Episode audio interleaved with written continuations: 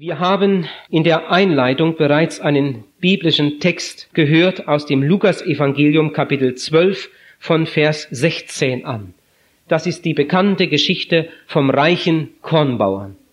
Gott hat nichts gegen Kornbauern und Gott hat auch nichts gegen Reichtum. Das ist ja alles Gabe Gottes, wenn es uns gut geht. Und wenn es uns sehr gut geht, dann müssen wir umso mehr dankbar dafür sein. Aber Gott hat etwas dagegen, wenn man falsch mit seinen Gaben umgeht und wenn man sich gar noch auf diese irdischen Güter verlässt und dabei den lebendigen Gott aus den Augen verliert. Wir haben diesen ganzen Bericht gehört. Ich will ihn jetzt der Zeit wegen nicht wiederholen, aber den Schluss von der Geschichte möchte ich noch einmal lesen. Dieser Mann, der eine riesige Ernte eingebracht hatte, so dass seine Lagerräume nicht mehr reichten, seine Scheunen zu klein wurden, der sagt dann, ich will größere Scheunen bauen und alles sammeln, damit nichts umkommt, bis dahin war das alles ganz in Ordnung, aber dann machte er einen großen Fehler. Von Vers 19 an heißt es, und dann will ich sagen zu meiner Seele, Seele, du hast einen großen Vorrat auf viele Jahre. Habe nun Ruhe, iss, trink und sei guten Muts. Aber Gott sprach zu ihm, du Narr, in dieser Nacht wird man deine Seele von dir fordern, und wem wird dann gehören, was du bereitet hast? So geht es dem, der für sich selbst Schätze sammelt und nicht reich ist in Gott. Ich lese gleich weiter, aber jetzt nicht aus der Bibel, sondern von einem Kalenderzettel, der mir vor einiger Zeit mal in die Hände kam und mich sehr beeindruckt hat. Überschrift, Ihr Ende schauet an. Hier schreibt ein Pastor, ich wollte die Bitte einer Glaubensschwester, ihren gottlosen Bruder zu beerdigen, nicht abschlagen. So haben wir seine sterbliche Hülle zur letzten Ruhe gebettet. Er hatte in den letzten Jahren seines Lebens sehr leiden müssen. Schließlich hatte man ihm beide Beine amputiert. Der Grund seines Leidens war der übermäßige Genuss von Alkohol und Nikotin. Leider hat er auch in seiner Krankheit nicht nach Gott gefragt, sondern versucht, seinem Leben ein vorzeitiges Ende zu bereiten. Solche Beerdigungen sind zutiefst traurig, auch wenn kaum eine Träne fließt. Hier kann man nur noch mit aller Deutlichkeit den Lebenden das Evangelium sagen. Dann dachte ich an eine andere Beerdigung zurück. An eine Beerdigung vor einigen Monaten, die war nicht traurig, sie erschien mir eher eine Siegesfeier zu sein. Ich hatte Bruder B kurz vorher noch an seinem Krankenbett besucht. Der Arzt war da gewesen und hatte festgestellt, dass sein Herz plötzlich sehr schwach geworden war. Aber er freute sich darüber, denn er wollte ja so gern heim zu seinem himmlischen Vater. Bruder B kam mir immer wie ein Patriarch vor. Er lebte und starb in freudigem Glauben. Sechs oder sogar sieben seiner direkten Nachkommen sind Prediger des Evangeliums. Auch seine Schwiegersöhne verkündigen das Wort Gottes. Welch einen Segen hinterlässt dieser Mann. So kann man an diesen beiden Männern das Gesetz von Saat und Ernte studieren. Wie wird einmal unsere Ernte sein? Ein Pfarrer hat einmal gesagt, auf viele Särge, die hinausgetragen werden, sollte man mit großen leuchtenden Buchstaben schreiben, du Narr, und überhaupt kein weiteres Wort mehr bei der Beerdigung verlieren. Das Wort ist nicht aus dem Munde irgendeines Predigers, sondern aus dem Munde des Sohnes Gottes. Jesus sagt hier von einem Menschen, er sei ein Narr. Ja, Jesus sagt, dass Gott über diesem Menschen sagt, du bist ein Narr. Du Narr, heute Nacht wird man deine Seele von dir fordern. Und wem wird dann gehören, was du bereitet hast? Warum war dieser Mann ein Narr? Wir wollen einmal zusammen etwas darüber nachdenken. Vielleicht sitzt ein solcher Narr auch heute Abend hier im Zelt. Warum war dieser Mann ein Narr? Weil er arbeitete, weil er tüchtig war, weil er viel verdiente, weil er größere Scheunen baute, weil er seinen Betrieb vergrößerte. Ganz bestimmt nicht deshalb. Gott will, dass wir tüchtig sind und unsere Gaben so gut wie möglich einsetzen. Auch im Beruf, im Geschäft. Gott will, dass wir arbeiten. Gott will uns segnen. Wenn du verheiratet bist, Gott will deine Ehe segnen. Wenn du Kinder hast, Gott will deine Familie segnen. Wenn du ein Geschäft hast, Gott will dein Geschäft segnen. Wenn du einen landwirtschaftlichen Betrieb hast, Gott will nicht, dass du so mit Ach und Krach über die Runden kommst. Gott will deinen Betrieb segnen, dass du Freude daran haben kannst. Gott will uns segnen in all den irdischen, leiblichen Belangen. Aber Gott will mehr tun. Gott will nicht nur unseren Leib segnen, sondern Gott will unsere Seele retten. In der Bibel steht, bereite dich deinem Gott zu begegnen. Gott weiß, dass wir vom Sündenfall her getrennte Leute sind. Gott weiß, dass wir in Sünden leben. Gott weiß, dass wir so ohne weiteres nicht bereit sind, ihm zu begegnen. Aber Gott hat uns lieb und Gott ist sehr geduldig und Gott gibt uns viele, viele Gelegenheiten im Leben. Ich bin sicher, hier sitzt heute Abend nicht ein einziger, der nicht schon einige Male ganz klar Gottes Stimme gehört hat. Vielleicht war das bei der Beerdigung deines Freundes oder beim Lesen irgendeines bestimmten Buches. Vielleicht schon sehr früh in deiner Kindheit oder in deiner Jugend. Ich glaube, dass nicht einer hier ist, der nicht schon solche ganz besonderen Begegnungen mit Gott hatte, wo Gott seine Hand nach ihm ausgestreckt hat, wo Gottes Stimme sein Herz, sein Innerstes erreicht hat. Vielleicht erinnerst du dich jetzt gerade an solch eine Stunde zurück. Gott hat uns lieb und Gott hat viel, viel Geduld mit uns. Gott ruft uns, weil er uns retten möchte, weil er unser Leben neu machen möchte. In der Bibel steht in Jesaja 53, Vers 6, wir gingen alle in der Irre, alle ohne Ausnahme. Ein jeder sah auf seinen eigenen Weg. Das ganze Menschengeschlecht geht dem Verderben, dem Gericht und dem ewigen Verderben entgegen. Weil das so ist. Darum hat Gott in seiner Liebe seinen Sohn gesandt.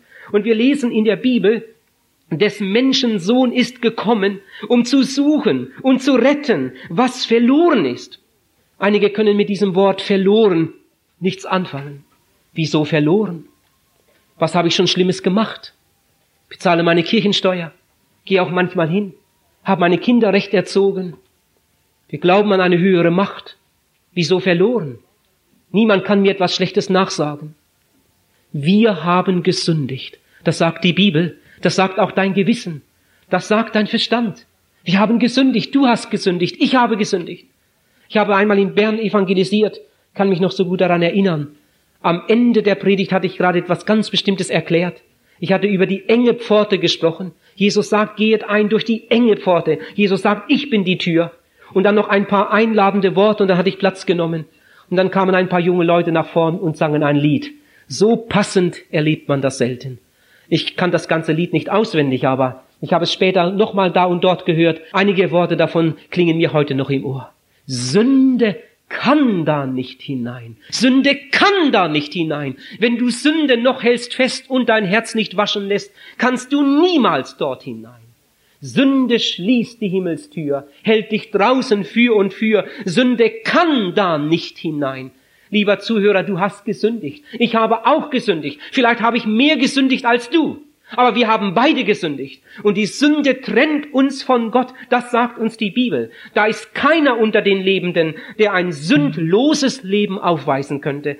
Die Bibel sagt in Römer Kapitel 3, Vers 23, sie haben alle gesündigt und sind von der Herrlichkeit Gottes ausgeschlossen. In Vers 10 steht, und da ist keiner, der gerecht sei, auch nicht ein einziger. Ich hatte einmal eine Evangelisation in Westfalen, in einer kleinen Stadt. Bevor ich zur Versammlung kam, war ich zum Abendbrot bei einem älteren Ehepaar. Die älteren Leute hüteten ein kleines Kind, das im Kinderwagen oder im Bett lag, ich weiß nicht mehr genau. Während wir aßen, bekam der Kleine wohl auch Hunger. Und dann hat er seinen Schuh ausgezogen der war nicht zugebunden, und dann hat er den Schuh in der Hand und kaute da drauf herum. Und dann sprang Oma Gorn, so hießen die Leute, dann sprang die Frau Gorn zum Kinderwagen und sagte dem Kleinen, der ihr ja nicht gehörte, den sie nur in Pflege hatte, du, du und bebe und was weiß ich noch, so allerlei äh, kam dann da heraus, hat eine lange Rede gemacht und mit dem Kleinen geschimpft, das schmeckt doch nicht, das macht man nicht und so weiter und ihm den Schuh wieder über den Fuß gezogen und dann kam sie wieder zurück an den Tisch. Die aßen weiter und ich habe dann mal so zur Seite gesehen und schon hatte er den Schuh wieder aus und kaute weiter. Und ich war eigentlich froh, dass sie es nicht merkte. Sonst wäre es wieder von vorn losgegangen. Nun, das war ein kleines Kind und, und Kinder stecken ja fast alles in den Mund. Aber als ich das so miterlebte und so ein bisschen darüber nachdachte, da musste ich an eine Bibelstelle denken. Sie hatte gerade dem Kleinen gesagt, das macht man nicht, das schmeckt doch nicht, das ist Bebe und was weiß ich was. Und der Kleine hatte sie auch so angesehen und gemerkt, die Oma ist nicht einverstanden. Aber als sie weg war, zack, hat er den Schuh wieder aus. Da musste ich an die Bibelstelle denken. Ich hoffe, ihr versteht mich nicht falsch. Steht im Alten Testament, das Dichten und Trachten des menschlichen Herzens ist böse von Jugend auf. Wie früh können wir das erleben bei den kleinen Kindern? wie sich der Geist des Widerspruchs regt. Dann ertappen wir die Kinder beim Stehlen. Wir ertappen die Kinder beim Lügen. Wir, wir sind, erleben es mit, wie sie sich streiten und wie sie sich Gegenstände gegenseitig an den Kopf werfen. Das Dichten und Trachten des menschlichen Herzens ist böse von Jugend auf. Seit dem Sündenfall ist das so. In unseren Adern pulsiert das Gesetz der Sünde und des Todes. In der Bibel steht, der Apostel Paulus sagt das in Römer 7, Vers 21. Ich finde in mir ein Gesetz, dass nur die Neigung zum Bösen in mir liegt. Wir sind schon mit der Veranlagung zum Bösen auf die Welt gekommen. Vom Sündenfall her ist das so. In unseren Adern ist das Gesetz der Sünde und des Todes. Und dieser Macht können wir nicht widerstehen. Und wenn wir uns noch so anstrengen, wir sind alle gefallen, wir haben alle gesündigt. In der ersten Zeit geschah das vielleicht unwissend. Die Bibel sagt, und darüber bin ich sehr glücklich, darüber habe ich mich oft gefreut, als unsere Kinder noch sehr klein waren. In der Bibel steht im, in der Apostelgeschichte, ich glaube Kapitel 17, die Zeit der Unwissenheit übersieht der Herr. Wenn ein kleines Kind mit zwei, drei Jahren tödlich verunglückt in die Ewigkeit geht, dann müssen wir uns keine Sorge machen. Die Zeit der Unwissenheit übersieht der Herr. Den Kindern gehört das Reich Gottes, hat Jesus gesagt. Dieses kleine Kind ist überhaupt noch nicht fähig, sich für die Gnade zu entscheiden. Es ist überhaupt noch nicht fähig, Jesus Christus in sein Leben aufzunehmen. Die Zeit der Unwissenheit übersieht der Herr, aber diese Zeit ist kurz. Dann kommen die Jahre der Verantwortlichkeit, wo das Gewissen erwacht, wo Gott den Menschen zum ersten Mal in die Entscheidung stellt. Jetzt wird der Mensch verantwortlich. Ob er jetzt die Gnade annimmt oder ob er sie ablehnt, das ist eine andere Frage. Wann diese Zeit bei dem Einzelnen da ist, das kann niemand von uns präzise sagen, weil sie eben ganz unterschiedlich liegt. Wie oft habe ich das erlebt in der Evangelisation, dass jemand mit zehn Jahren nach der Predigt ins Seelsorgezelt kam und hat gesagt, ich möchte mich heute Abend für Jesus entscheiden. Und dann habe ich gefragt, wissen deine Eltern, dass du hier bist? Ja, die sind auch im Zelt, die warten auf mich. Und ich habe gefragt, wie denken denn deine Eltern darüber? Ja, meine Eltern sind auch ganz entschieden. Und jetzt möchtest du dich für Jesus entscheiden? Ja. Und ich habe gefragt, haben dich nicht deine Eltern überredet? Nein, das ist mein Wunsch. Und wir saßen noch etwas zusammen und ich habe gefragt, sag, hast du auch schon gesündigt? Dann fing der Zehnjährige an zu weinen. Oh, wie oft, wie oft, wie oft. Ich möchte Vergebung, ich möchte Jesus aufnehmen. Und obwohl er erst zehn Jahre alt war, seine Entscheidung war echt. Nach Jahren haben wir uns wieder getroffen. Inzwischen war er 14 oder 16 Jahre alt. Die Sache war echt, sie hatte sich bewährt. Ein andermal erlebe ich, dass ein 13-Jähriger jeden Abend im Zelt sitzt. Die Eltern bringen ihn immer mit. Die Eltern sind entschiedene Christen. An einem Abend denke ich, ich will den doch mal einfach persönlich ansprechen und einmal fragen, wie er darüber denkt. Du, wie denkst du denn über das, was du hier hörst? Er fängt an zu lachen und macht so eine komische Handbewegung, ja, ja, und schon ist er weg. Und ich sehe hinterher und merke, ja. Obwohl er 13 Jahre alt ist, der hat überhaupt nicht richtig zugehört. Der hat noch gar nicht begriffen, um was es eigentlich geht. Wann ein Mensch reif ist, um wirklich recht zu erfassen, um was es hier geht, das können wir nicht festlegen. Aber diese Zeit der Unwissenheit ist kurz. Sie ist in den allermeisten Fällen, glaube ich, viel, viel kürzer, als wir wahrhaben wollen. Wenn ein Mensch mit 14, 15, 16 Jahren noch nicht entschieden ist für Jesus Christus, ich bin davon überzeugt, Gott hat ihn schon einige Male gerufen. Und wenn er jetzt eines Tages tödlich verunglückt und mit seiner ganzen unvergebenen Schuld in die Ewigkeit geht, ihr Lieben, für den habe ich keine Hoffnung. Was der Mensch sät, das wird er auch ernten. Seine ganze Saat geht mit und die Ernte, die ist auf der anderen Seite. Die Zeit der Unwissenheit übersieht der Herr, aber dann werden wir verantwortlich und wir müssen uns entscheiden, so oder so. In der Bibel steht, bereite dich deinem Gott zu begegnen. Amos 4, Vers 12. Bereite dich deinem Gott zu begegnen. Damit ist nicht eine Hausandacht gemeint. Damit ist auch nicht eine Bibelstunde gemeint, sondern hiermit ist die letzte Begegnung in der Ewigkeit gemeint. Bereite dich Gott zu begegnen. Martin Luther hat gesagt, das ist die größte Kunst zum Leben, im Leben, zum Sterben bereit zu sein. Der Mensch lebt richtig, der jeden Tag so lebt, dass er bereit wäre, wenn an diesem Tag seine letzte Stunde schlagen würde. Wie oft war ich entsetzt darüber, wenn ich Leute kennengelernt habe, die übereifrig und fleißig waren, die es im Leben zu etwas gebracht hatten, die ein großes Sparkonto hatten und ein schönes Haus, die einen Luftschutzkeller hatten. In der Schweiz haben es sehr, sehr viele, wo ich oft evangelisiere. Und dann komme ich in die Küche, ich will dort einen Besuch machen und die Frau sagt mir, Herr Pals, warten Sie ein paar Minuten, mein Mann muss jeden Moment kommen. Sie können ja hier in der Küche bleiben, dann können wir uns unterhalten. Ich will mich auf die Eckbank setzen und dann merke ich, irgendwas stimmt da nicht. Die stand so schräg. Es war eine Eckbank um den Küchentisch, die man öffnen konnte. Da waren so Krippen unter dem Sitz, ihr wisst, was ich meine. Und da hatte sie etwas drin. Und die Eckbank ging nicht richtig zu. Dann stand ich schnell wieder auf und die Frau sagt, oh, entschuldigen Sie, ich habe gerade wieder Nachschub geholt und war noch beim Einpacken. Dann hat sie die Tüten noch mal etwas zurechtgerückt und runtergedrückt und dann ging die Eckbank zu. Dann habe ich gefragt, was haben Sie denn da drin? Die Tüten sahen alle gleich aus. Dann sagt sie Reis, Reis, alles Reis. Lauter Tüten, äh, Kilotüten mit Reis. Ja, wir in Oppershausen, wir essen einmal im Monat Reis. Habe ich gefragt, wann wollen Sie denn das alles essen? So viel Reis. Dann hat die Frau gesagt, ja, da gehen wir gar nicht ran. Das ist für den Notfall. Das ist, falls mal eine Katastrophe kommt, dann können wir lange von leben mit der kleinen Familie. Das ist nur für den Notfall. Sehen Sie mal da, da macht sie die andere Seite der Eckbank auf. Alles voller Tüten. Mehl und Nudeln und Zucker. Alles für den Notfall. Als ich das so sah, da habe ich gedacht, wunderbar, eine wunderbare Einrichtung. Die Leute sind klug, die haben sich ein bisschen vorbereitet, falls mal plötzlich was kommt und die Geschäfte sind alle zu. Dann kann man einige Tage überleben. Das ist eine gute Sache. Ihr Lieben, aber wenn solche Menschen die Notvorrat angeschafft haben, die einen Luftschutzkeller gebaut haben und was weiß ich noch alles getan haben, Vorsorge getroffen haben fürs Alter. Sie könnten 150 Jahre alt werden, hätten immer noch genug. Wenn solche Leute nie über ihr Seelenheil nachgedacht haben, dann sind sie einfach Narren. Und das sage nicht ich, sondern das sagt der lebendige Gott. Was nützt es einem Menschen, wenn er die ganze Welt gewinnt, sagt Jesus, und er nimmt am Ende Schaden an seiner Seele? Lieber Zuhörer, so wie dieser Tag zu Ende geht, dieser Mittwoch, so wie dieser Tag zu Ende geht, so geht dein und mein Leben zu Ende. Ihr lieben jungen Leute, denkt doch auch einmal ganz nüchtern darüber nach. Wie viele werden mit 16, 17, 18 Jahren völlig unvorbereitet aus dem Leben gerissen.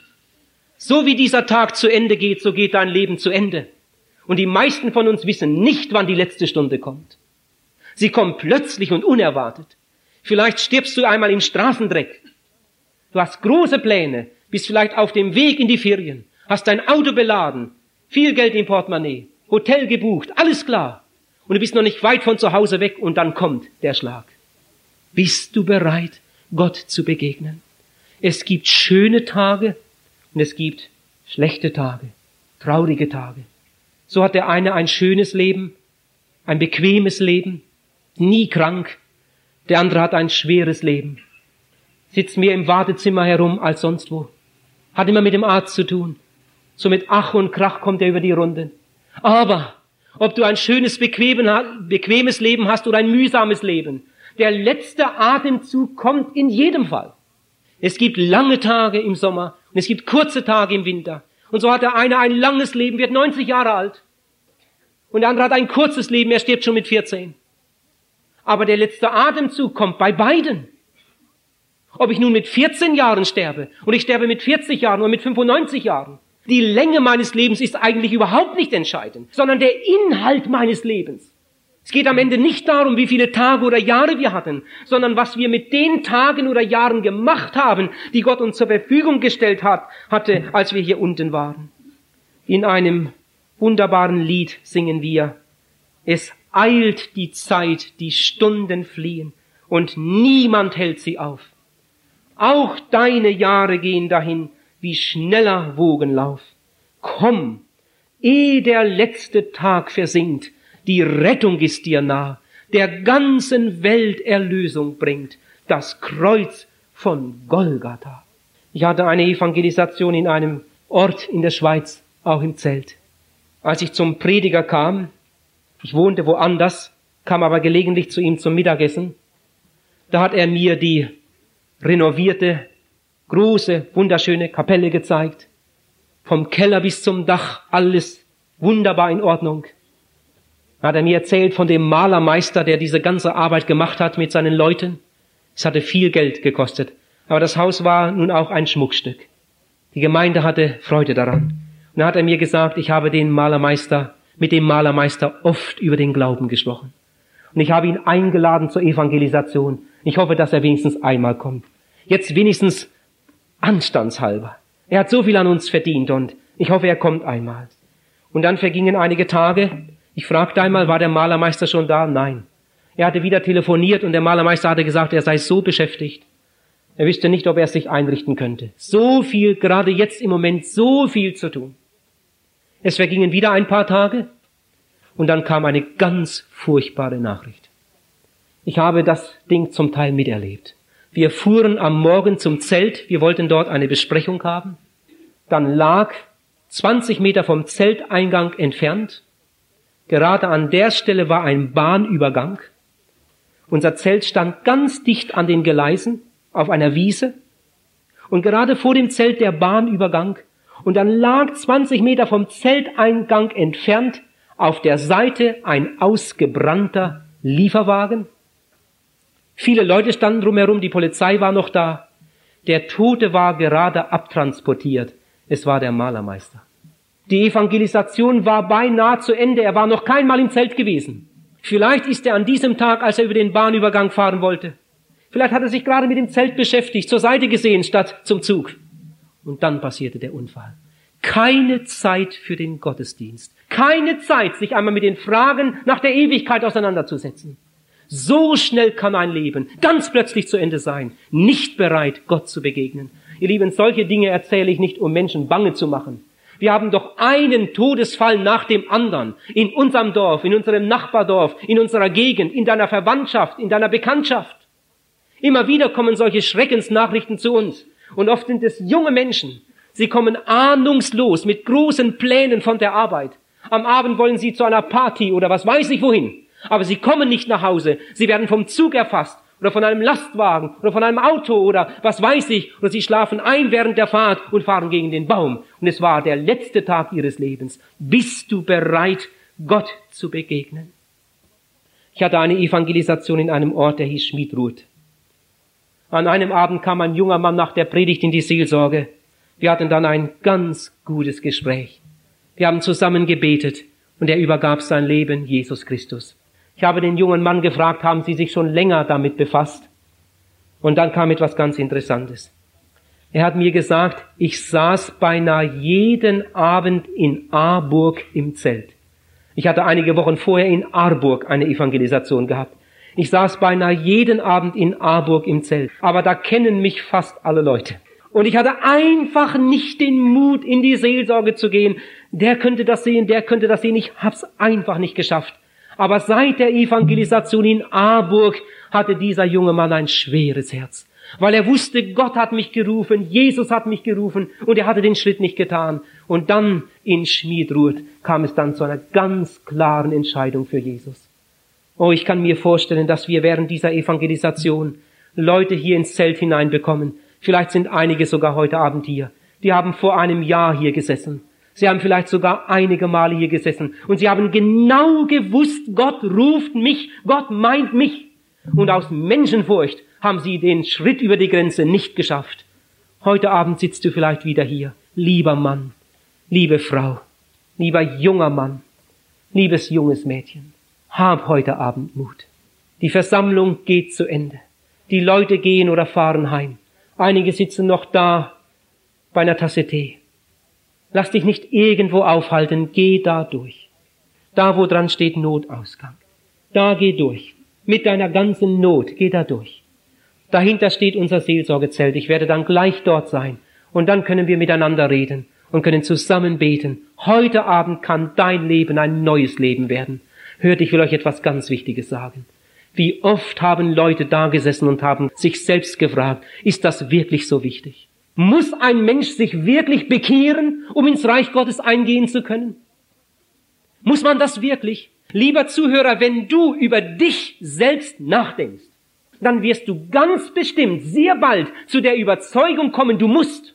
Du musst nur ehrlich genug sein beim Nachdenken über dich selbst. Du bist nicht besser als andere Leute. Deine Sünde trennt dich von Gott. Mit deiner Schuld kannst du niemals bestehen in seinem Gericht. Wenn du darüber ehrlich wirst und nachdenkst, dann kommst du zu dieser Überzeugung, ich muss. Und wenn du über die Bibel nachdenkst, das ist auch eine wunderbare Methode, um zu der Überzeugung zu kommen. Wenn du über die Bibel nachdenkst, wenn du einmal anfängst, die Bibel richtig zu lesen und darüber nachzudenken, dann wirst du sehr bald an den Punkt kommen. Wenn du über die Bibel nachdenkst, dann wirst du sehr bald an diese Stelle kommen, wo du merkst, ich muss mich bekehren. Ich muss diesen Schritt über die Grenze tun, wenn mein Leben neu werden soll, wenn ich ins Reich Gottes eingehen soll. Muss das unbedingt heute Abend sein? Bitte denke jetzt einmal ganz gut mit. Jemand sagt, aber darüber musste ich erst einmal eine Nacht schlafen. Solche Dinge darf man nicht übereilen. Das ist eine sehr weitreichende Entscheidung. So etwas darf man nicht übers Knie brechen. Lieber Zuhörer, wenn es um ein neues Auto geht, dann möchte ich dir sagen, schlaf noch mal eine Nacht darüber, bevor du den Kaufvertrag unterschreibst. Wenn es ums Heiraten geht, dann möchte ich dir sagen, das solltest du dir ganz, ganz gut überlegen. Da solltest du lieber noch einen Tag länger warten und beten, Herr, was sagst du wirklich dazu? Ist das wirklich der Mann für mein Leben? Ist das wirklich die Frau für mein Leben? Solche Dinge sollte man nicht, nicht übereilen. Vielleicht hat Gott eine viel bessere Entscheidung für dich. Aber hier an dieser Stelle gibt es nur einen einzigen richtigen Weg. Du bist ein Sünder. Du bist ein verlorener Sünder. Du bist wie ein Ertrinkender. Du bist in einer aussichtslosen Lage, es sei denn, dass Jesus dich rettet. Es gibt für dich nur eine einzige Möglichkeit, gerettet zu werden, und das ist die, dass Jesus dich rettet.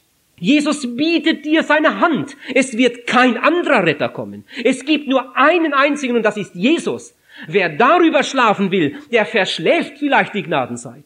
Lieber Zuhörer, wenn Jesus in dein Leben hineintritt und dir seine Retterhand reicht, dann solltest du zugreifen und nicht warten, bis es vielleicht zu spät ist. Sag noch einmal den Satz von Luther. Bereit sein zum Sterben, das ist die größte Kunst des Lebens. Als ich heute Nachmittag so nachdachte über die Predigt und dann gerade an diese Stelle kam, da fielen mir Leute ein, die immer wieder aufschieben. Denk an einige, die im letzten Jahr hier waren das muss doch nicht unbedingt heute Abend sein. Inzwischen ist ein Jahr vergangen. Es war wieder einmal Buß- und Betag. Sie sind immer noch nicht bekehrt.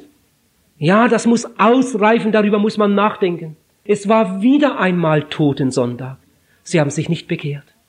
Es war wieder einmal Adventszeit. Und sie haben sich nicht bekehrt. Und wieder ist ein Verwandter gestorben. Und man hat an der offenen Gruft gestanden und über die Ewigkeit nachgedacht. Und man hat genau gewusst, ich wäre nicht bereit, Gott zu begegnen. Und man hat sich trotzdem nicht bekehrt.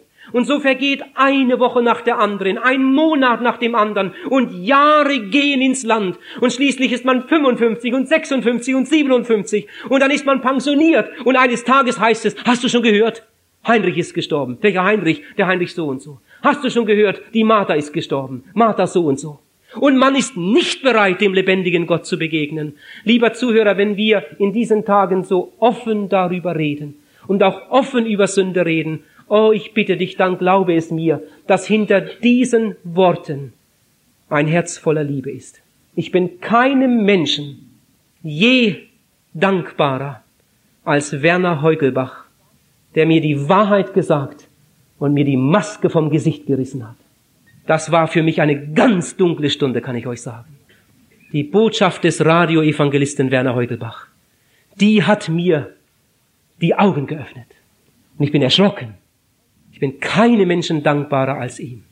Er hat mehr für mich getan als irgendein anderer Mensch.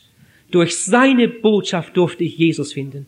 Lieber Zuhörer, wenn du heute Abend hier so konfrontiert wirst mit der harten Wahrheit, dann glaube es, dass hinter dieser Wahrheit Gottes Herz ist, Gottes Liebe, der ganze offene Himmel.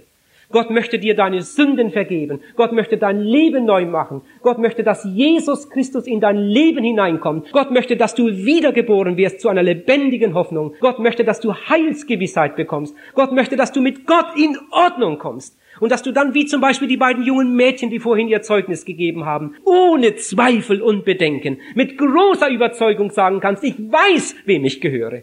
Jesus hat mein Leben neu gemacht. Ihm habe ich mein Herz und Leben geweiht. Sein Eigentum darf ich jetzt sein.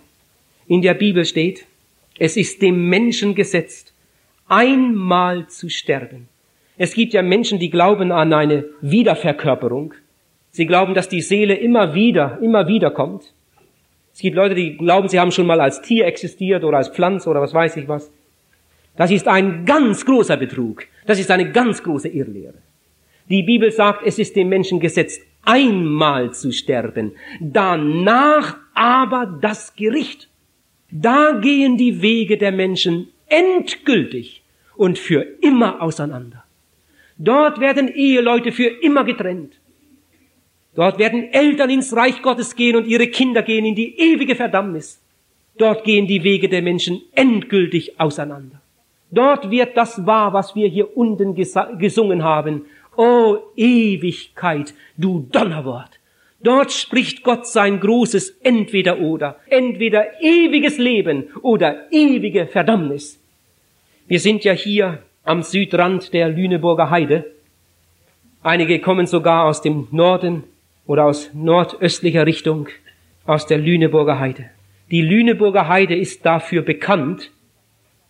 In verschiedenen Büchern kann man davon lesen, in christlichen Büchern, die sich damit befassen, dass in kaum einer Gegend der Aberglaube, der Okkultismus und die Zauberei schlimmer verbreitet sind als in Niedersachsen. Und ich habe manches Mal den Eindruck, dass viele Leute nur darum nicht mit Jesus Christus ins Reine kommen, weil sie so dick drin sitzen im Aberglauben, dass ihre Augen so verblendet sind und sie so verstrickt sind, dass sie es überhaupt nicht mehr fassen können. Etwas ganz, ganz Furchtbares. Man kann es heute sogar in der Zellischen Zeitung lesen.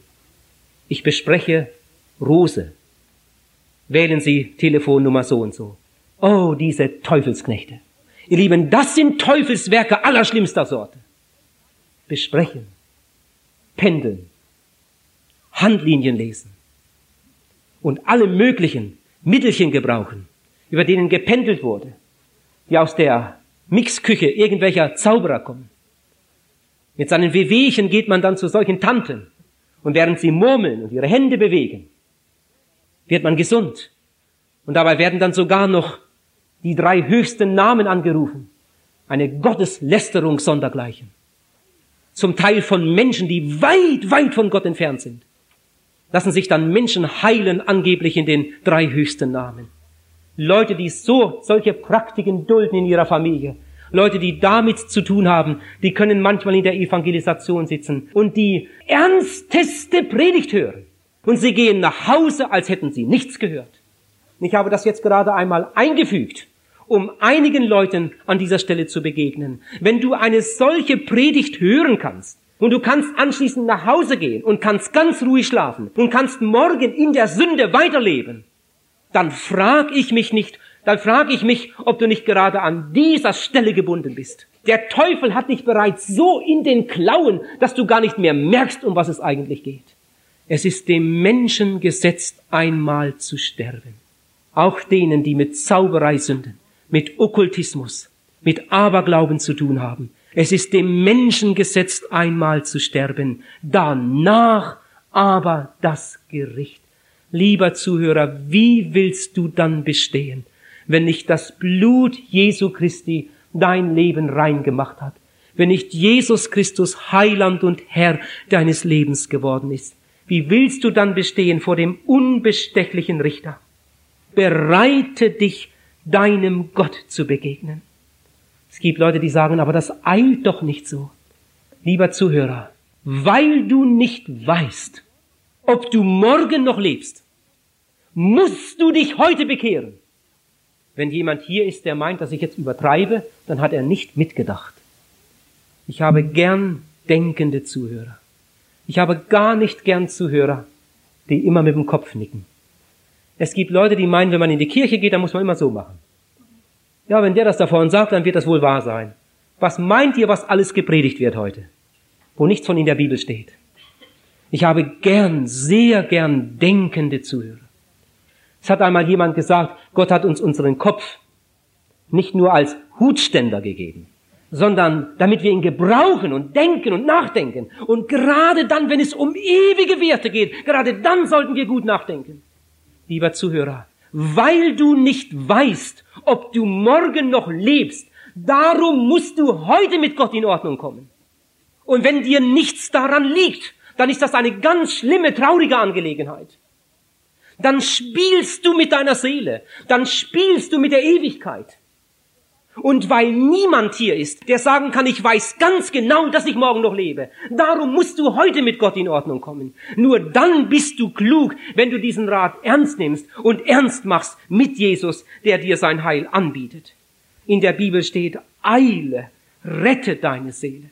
Die Bibel sagt, heute ist die angenehme Zeit. Die Bibel sagt, jetzt ist der Tag des Heils. Es gibt Leute, die sagen, aber morgen ist auch wieder ein heute. Vielleicht.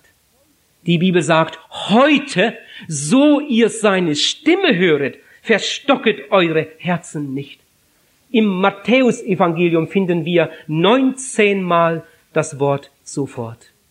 Jesus rief die Fischer am See Genezareth und sofort standen sie auf und folgten ihm nach.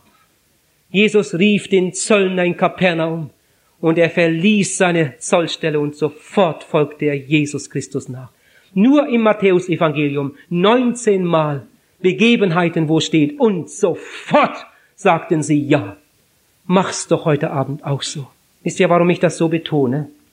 Moody, der Evangelist Moody, man sagt, Moody sei nach dem Apostel Paulus wohl der gesegnetste Gottesmann aller Zeiten gewesen. Moody hatte eine Evangelisation in Chicago. Es war ein ganz gesegneter Abend. Die Menschen waren angerührt von der Botschaft. Eine Bewegung ging durch die große Versammlung. Aber Moody hatte an dem Abend etwas auf dem Programm. Er wollte anschließend noch mit einigen anderen ein wichtiges Gespräch führen. Und dann hat er gedacht, ah, das, das geht auch mal ohne Seelsorge. Und dann hat er am Schluss seiner Predigt gesagt, die Leute sollen jetzt nach Hause gehen, sie sollen über die Botschaft nachdenken, sie sollen es ernst nehmen und morgen machen wir wieder Fortsetzung und morgen Abend werde ich euch dann eine Gelegenheit geben zu einem seelsorgerlichen Gespräch. Jetzt geht heim und denkt über die Botschaft nach. Das Gespräch ging los, die Leute gingen nach Hause und in der Nacht passierte dann etwas ganz Furchtbares. Der Brand von Chicago.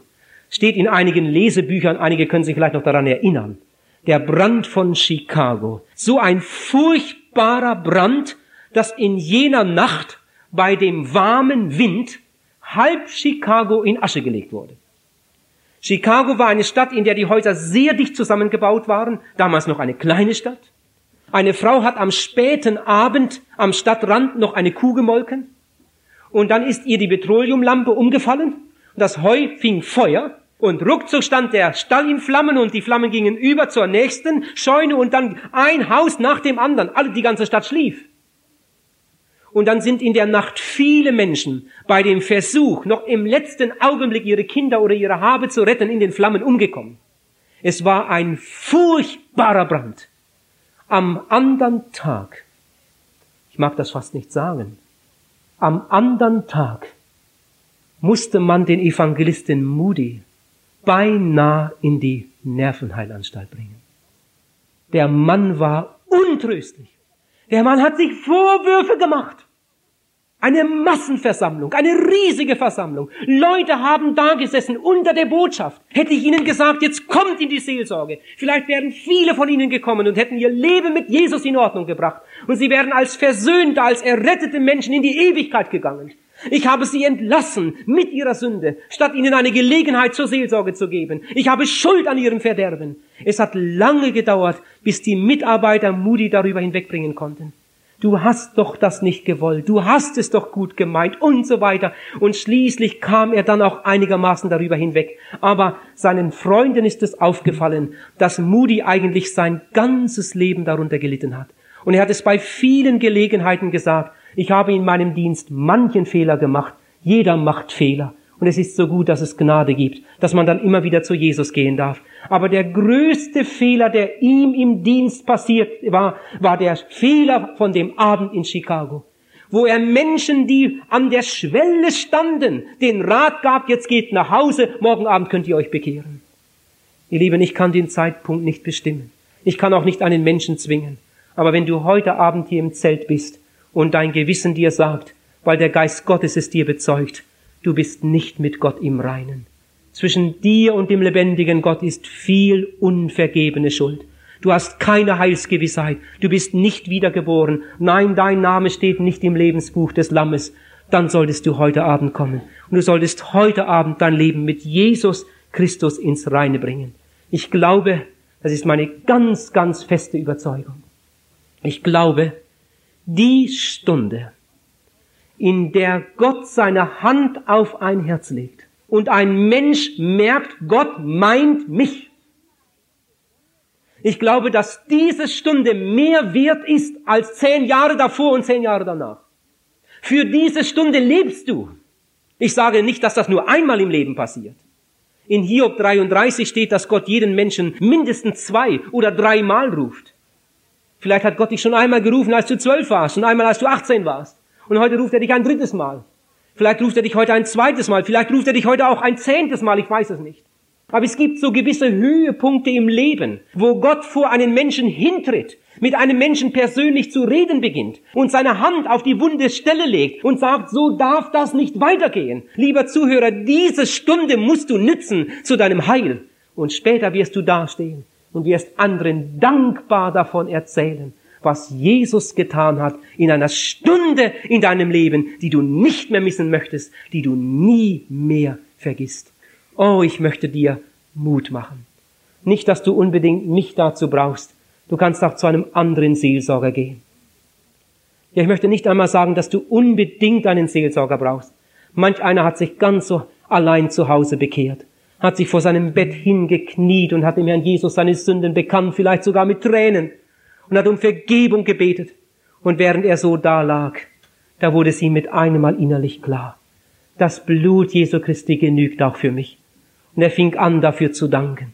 Herr Jesus, ich danke dir für Golgatha. Ich danke dir für dein Kreuz, für dein Erlösungswerk, für dein vergossenes Blut. Oh Herr Jesus, ich nehme das jetzt im Glauben an. Und während er so dankte, kam Frieden in sein Herz kam Freude in seine Seele. Und als er aufstand von seinen Knien, da hätte irgendjemand kommen können, hätte fragen können, du sag mal, Karl, bist du auch ein Gotteskind? Und er hätte gesagt, jawohl, seit fünf Minuten. Ich komme gerade aus dem Schlafzimmer. Ich habe mich heute Abend für Jesus entschieden. Ich bin sein Eigentum. Ich habe die innere Überzeugung, es ist alles gut. Aber ich weiß, und das weiß ich nun aus langjähriger Erfahrung in der Seelsorge, es kommen immer wieder Menschen in die Seelsorge, die sagen, wissen Sie, ich hatte schon länger den Wunsch, mich für Jesus zu entscheiden. Ich habe auch schon zu Hause gebetet, ich habe schon allein zu Hause versucht. Ich weiß nicht, habe ich es nicht richtig gemacht oder woran liegt es? Ich komme einfach nicht richtig durch. Ich habe einfach keine richtige Gewissheit.